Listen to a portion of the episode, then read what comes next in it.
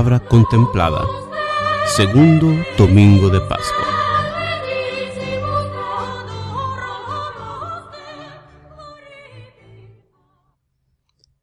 Lectura del libro de los Hechos de los Apóstoles.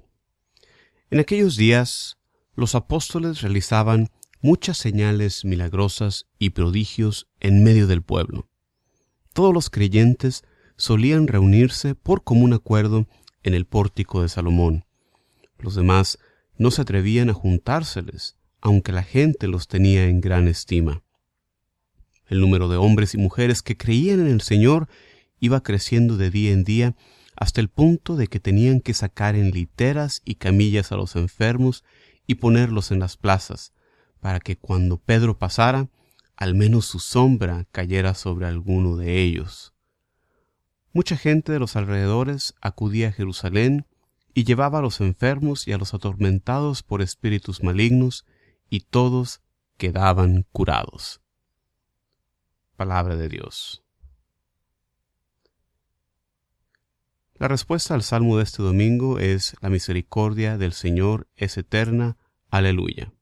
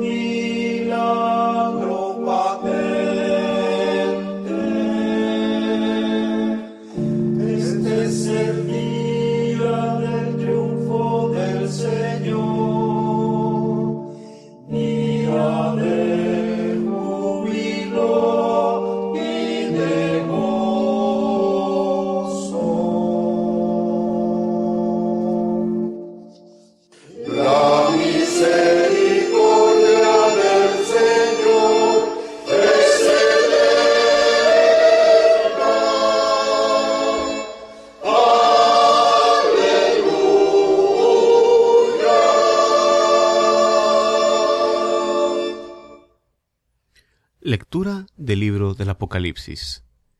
Yo, Juan, hermano y compañero de ustedes en la tribulación, en el reino y en la perseverancia en Jesús, estaba desterrado en la isla de Patmos por haber predicado la palabra de Dios y haber dado testimonio de Jesús.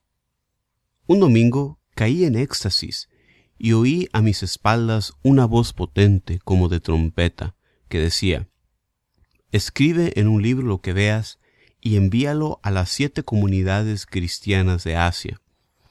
Me volví para ver quién me hablaba y al volverme vi siete lámparas de oro, y en medio de ellas un hombre vestido de larga túnica, ceñida a la altura del pecho, con una franja de oro. Al contemplarlo, caí a sus pies como muerto, pero él, poniendo sobre mí la mano derecha, me dijo, no temas, yo soy el primero y el último, yo soy el que vive. Estuve muerto y ahora, como ves, estoy vivo por los siglos de los siglos. Yo tengo las llaves de la muerte y del más allá.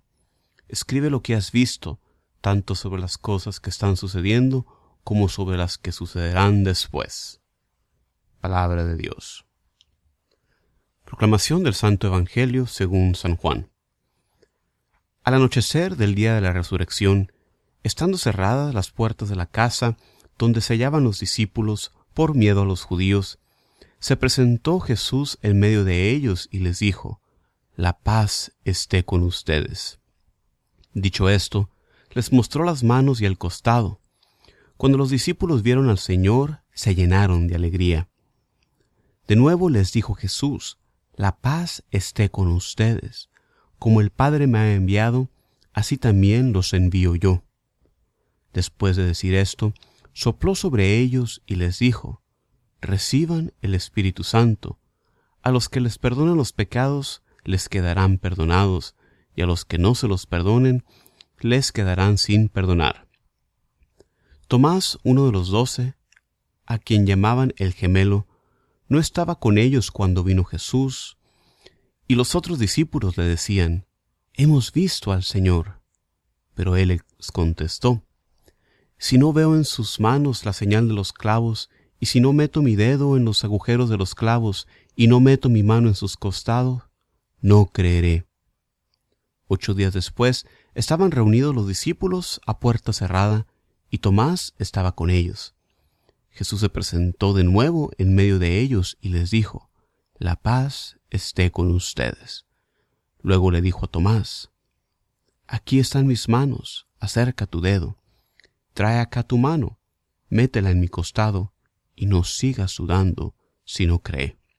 Tomás le respondió, Señor mío y Dios mío. Jesús añadió, Tú crees porque me has visto, dichosos los que creen sin haber visto. Otras muchas señales hizo Jesús en presencia de sus discípulos, pero no están escritos en este libro.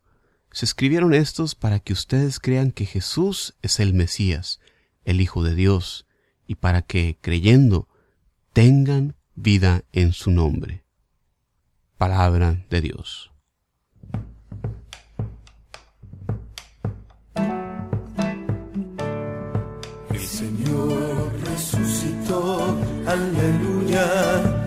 Señor vive para siempre, aleluya.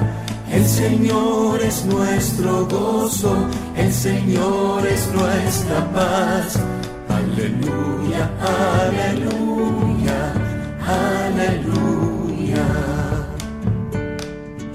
No busquéis entre los muertos al que vive. Se las Aleluya, el Señor resucitó. Sean muy bienvenidos a este espacio donde contemplamos la palabra domingo con domingo. Mi nombre es Juan Carlos Moreno, que los saluda cordialmente desde Houston, Texas. Durante esta temporada de Pascua, la primera lectura que usualmente viene del Antiguo Testamento se reemplaza ahora por una lectura del libro de los Hechos de los Apóstoles, y esto con el fin de mostrarnos cómo vivía la comunidad cristiana en sus inicios. En el pasaje de este domingo, San Lucas nos recalca el poder que tenían los apóstoles de realizar grandes signos, de cierta manera confirmando la presencia de Dios entre ellos, ungidos por el Espíritu Santo para continuar la obra de Jesucristo. Hay que recordar que los milagros en el, en el Nuevo Testamento son realizados como signos del establecimiento del reino de Dios. El reino de Dios ahora no hay lugar para la enfermedad y la muerte, por eso estos signos anuncian ya su llegada. Otra razón para los milagros de Jesús y ahora los milagros de los apóstoles, como lo dice el documento del Concilio Vaticano II, Dignitatis Humanae, es el de iluminar la enseñanza, su enseñanza de Jesús, y también inspirar la fe de las personas. Y esto nos puede llevar a pensar, ¿por qué no vemos, por qué no se realizan milagros el día de hoy? Pero sí se realizan. Con seguridad te puedo decir un par.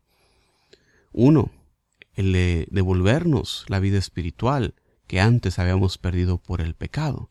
Es un gran milagro que se realiza por el sacramento de la reconciliación, donde somos restaurados a la vida de gracia, restaurados de esta muerte espiritual que habíamos sufrido por el pecado. Otro milagro que se realiza cotidianamente es la presencia real de nuestro Señor Jesús en la Eucaristía. Milagros los hay para los que tienen la fe. Con esta fe tienen los ojos para ver los milagros. La segunda lectura es del libro del Apocalipsis, un libro poco entendido y a veces incluso temido por las personas. Hay que entender el código de signos con el que nos habla este libro para poder descifrar entonces su mensaje. En este pasaje Juan se identifica como compañero de sus lectores en la tribulación y la paciencia. Es bastante claro que la comunidad a quien va dirigida esta carta está sufriendo una gran persecución. Los sufrimientos por la persecución son lo que dan entrada a este tipo de literatura apocalíptica, donde sirven como una cierta válvula de escape ante esta situación. Cuando la situación presente se vuelve insoportable, la comunidad dirige su mirada hacia un tiempo futuro, un tiempo de resolución, donde Dios traería la victoria, traería la justicia. Juan también se identifica con la tradición de otros profetas, quienes también entran en un tipo de éxtasis, donde ahí reciben la revelación de Dios.